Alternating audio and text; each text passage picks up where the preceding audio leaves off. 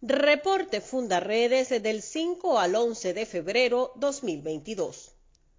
Fundaredes publicó los resultados de la curva de la violencia correspondientes al último trimestre del año 2021, en el cual se registraron las actuaciones violentas ocurridas en seis estados fronterizos del país: Apure, Amazonas, Zulia, Táchira, Bolívar y Falcón, donde fueron documentados 210 homicidios, 51 enfrentamientos que causaron la muerte a 67 personas en manos de los organismos de seguridad del Estado y 60 desapariciones o secuestros que elevan los índices de violencia de la frontera venezolana en un 19% comparado con el trimestre inmediatamente anterior.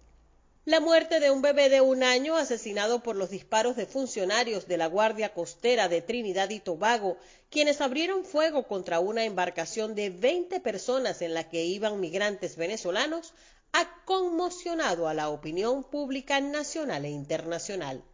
El niño viajaba en brazos de su madre junto a su hermana de dos años, quien tras los hechos fue llevada a un centro de reclusión para menores durante cuatro días antes de ser entregada a su padre. La madre también resultó herida. La conexión de Venezuela con las islas de Aruba, Bonaire, Curazao, Trinidad y Tobago representa una alta peligrosidad para las personas que huyen de la emergencia humanitaria compleja que vive el país y ha cobrado la vida de varias personas en medio de naufragios y ataques. Diferentes organizaciones se han pronunciado al respecto. La ONU dijo estar consternada por el asesinato del bebé venezolano. Eduardo Stein, representante especial conjunto de la ACNUR y la OIM, afirmó que este incidente revela la difícil situación a la que se enfrentan las personas que se desplazan durante los desesperados y peligrosos viajes buscando seguridad. En lo que va de 2022, Tres niños han muerto cuando en compañía de sus padres intentaban ingresar a otros países.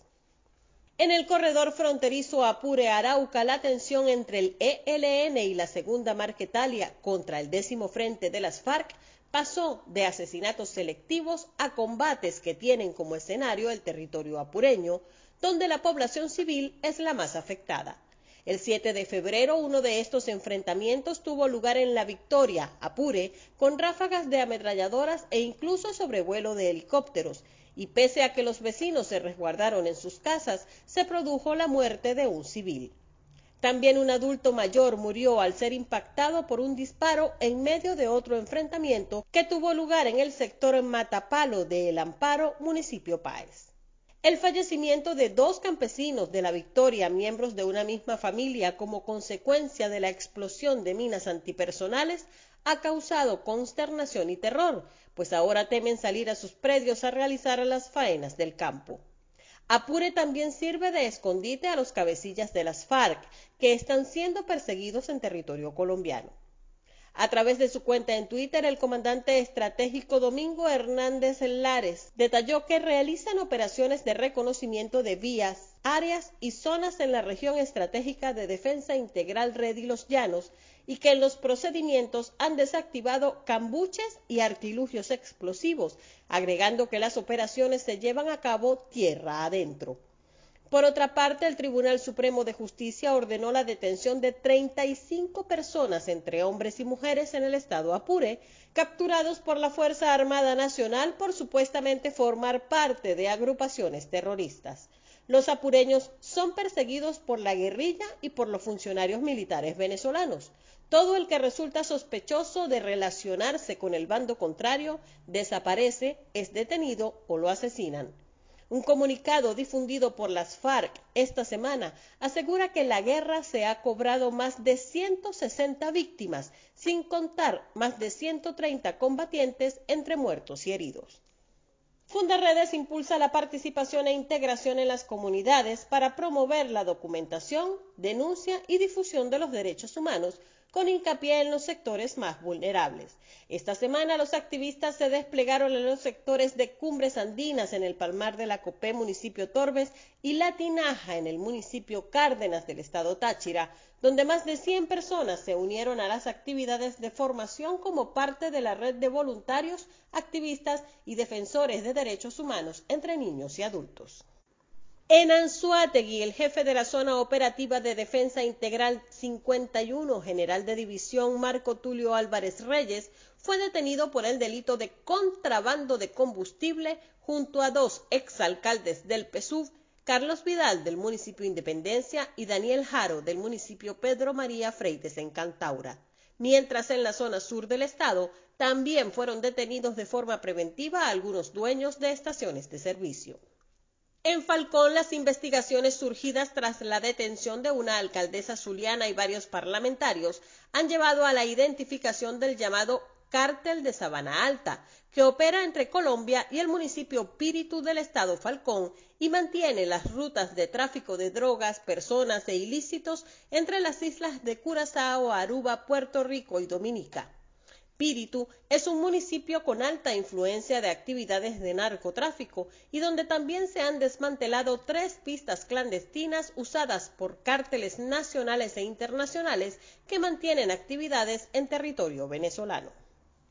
En Amazonas, un joven de la etnia Hibi murió durante un ataque de la Fuerza Armada venezolana contra un campamento de las disidencias de las FARC, lo que deja en evidencia que los grupos armados irregulares reclutan a indígenas venezolanos en el Amazonas. Son reiteradas las denuncias sobre estos reclutamientos por parte de las etnias, que además aseguran que tanto el ELN como las disidencias de las FARC ejercen control total sobre los territorios de los cuatro municipios que mantienen bajo su poder, Atures, Autana, Manapiare y Atabapo. El hallazgo de una avioneta identificada con las siglas YB506 en el municipio Autana puso en alerta a las autoridades que suponen esté relacionada con las actividades ilícitas que se desarrollan en la selva del Amazonas.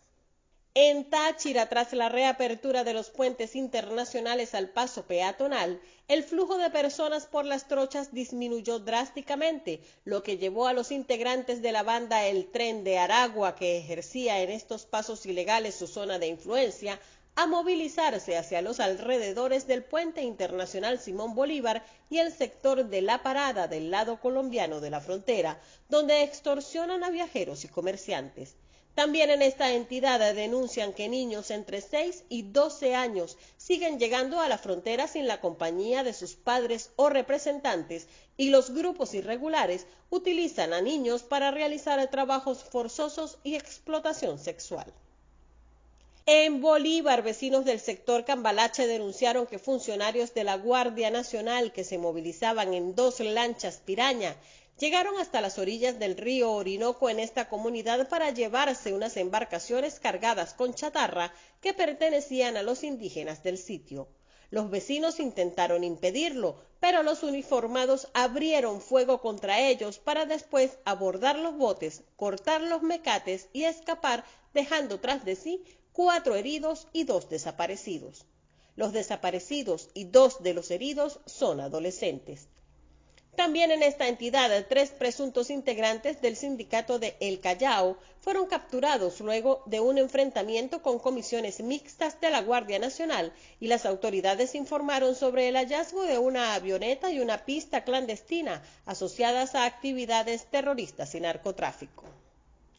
En Zulia, el líder de una peligrosa banda conocida como Los Meleán, identificado como Orlando Antonio Montiel Báez, de 37 años, fue detenido por funcionarios de la Interpol en el Aeropuerto Internacional de Maiquetía. La banda, que delinque en el estado Zulia y otras regiones, es señalada por cometer delitos de homicidios, secuestros, extorsiones, robo de vehículo y tráfico de drogas.